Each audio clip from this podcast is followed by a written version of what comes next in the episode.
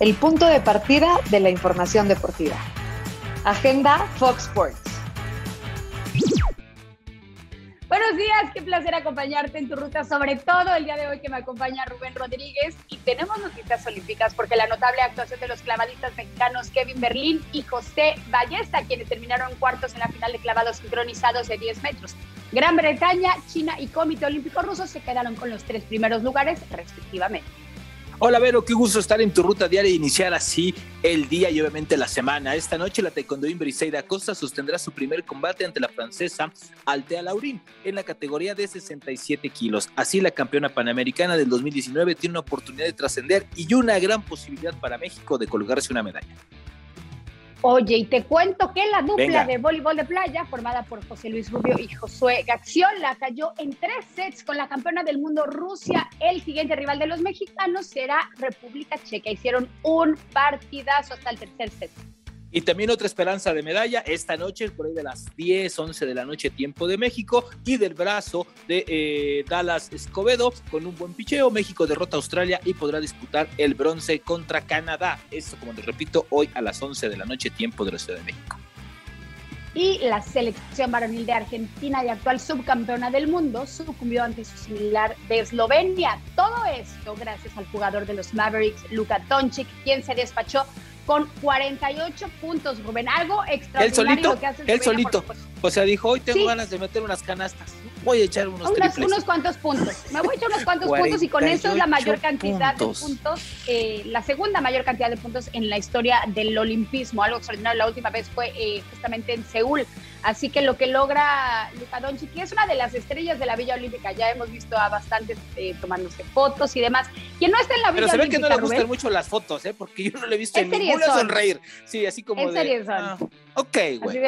Ok. Pues es que me imagino, así como, oye, me estoy echando mi sándwich por fin, estoy cansado, ¿me esperas? Sí, porque aparte te das cuenta cuando, cuando es incómodo tomarte la selfie, ¿no? Así como de... Okay. Sí, exacto.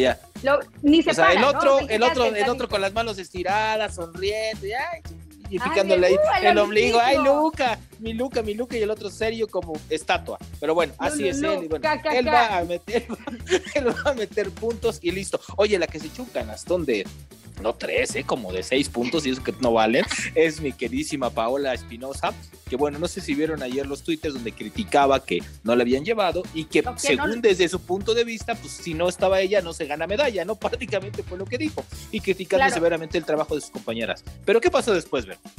Bueno, pues eh, eliminó los tweets y se retractó ¿Cómo? de la siguiente manera. Ah, okay. O sea, a ver.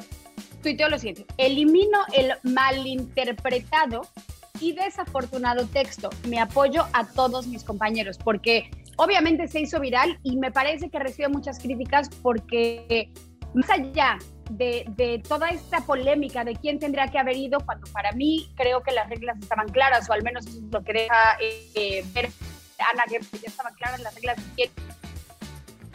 Eh, si hacen un buen papel, logrado medalla, qué feo que uno de qué feo que alguien que conoces, bueno, que uno de tus compañeros sea el primero en atacar, ¿no? Además, Vero, creo que no era ni el momento ni las formas. O sea, me parece que eso ya lo sabía desde hace mucho tiempo.